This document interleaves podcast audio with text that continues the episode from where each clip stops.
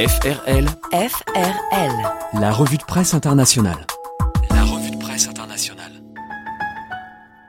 Bonjour à tous et bienvenue sur FRL. Tout de suite, votre revue de presse internationale. L'attaque terroriste survenue devant le Parlement de Westminster ce mardi 22 mars continue à marquer les plumes des quatre coins du globe.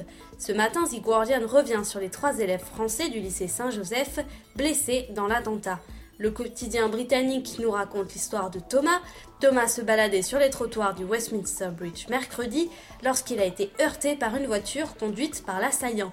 Il a été blessé à la tête et aux jambes. Mon mari et moi-même pensions qu'il était mort. Après une heure, nous avons appris qu'il était blessé. C'était extrêmement long. Témoigne la mère de Thomas dans les colonnes du journal de centre-gauche. Les vies des lycéens ne sont pas en danger, précise The Guardian. Mais l'attaque était d'autant plus violente que le lycée Saint-Joseph a déjà perdu une élève dans le massacre du Bataclan le 13 novembre dernier. La presse internationale revient vite à son sujet favori du moment, la présidentielle française. Le Temps et le Journal de Montréal se sont tous les deux intéressés à la passe d'armes entre François Fillon et François Hollande. Invité de l'émission politique hier sur France 2, François Fillon a accusé le président socialiste d'être à la tête d'un cabinet noir qui organise des fuites vers la presse.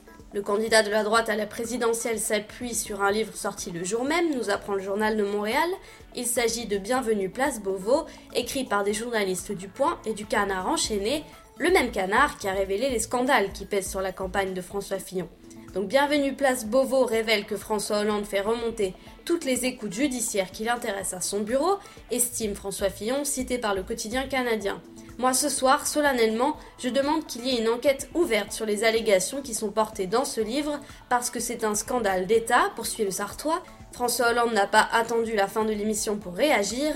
Il a dénoncé le manque de dignité et de responsabilité de François Fillon, note le temps. Enfin, présidentiel toujours, à lire sur le site de Courrier International. Vu du Liban, certains candidats à la présidentielle n'ont rien compris au dossier syrien. L'hebdomadaire reprend un article de Lorient Le Jour, publié après le débat sur TF1. Le quotidien libanais déplore les imprécisions, les contre-vérités et les erreurs grossières des cinq candidats principaux à l'élection présidentielle française. En bref, ils avaient l'occasion d'éclaircir leur vision en termes de politique étrangère et ils sont passés à côté de l'exercice. Les candidats et leurs propositions sont passés au crible par Caroline Hayek. La journaliste pointe du doigt l'ambiguïté d'Emmanuel Macron, l'énormité de Marine Le Pen sur Al-Nostra ou le flou de François Fillon sur sa proposition d'alliance avec la Russie et l'Iran pour combattre l'État islamique. Caroline Hayek réserve sa critique la plus virulente à Jean-Luc Mélenchon et ses idées reçues. Pour le candidat d'extrême gauche, la guerre en Syrie serait la conséquence d'une course au pétrole et au gaz. L'argument religieux ne serait lui qu'un prétexte. Caroline Hayek renvoie donc vers un article intitulé Syrie pour en finir avec cette histoire de gazoduc. L'historien Cédric Mass y affirme que la culture énergétique figure bel et bien parmi les enjeux du conflit syrien. Elle n'en est pas la plus importante et elle ne saurait en expliquer l'origine.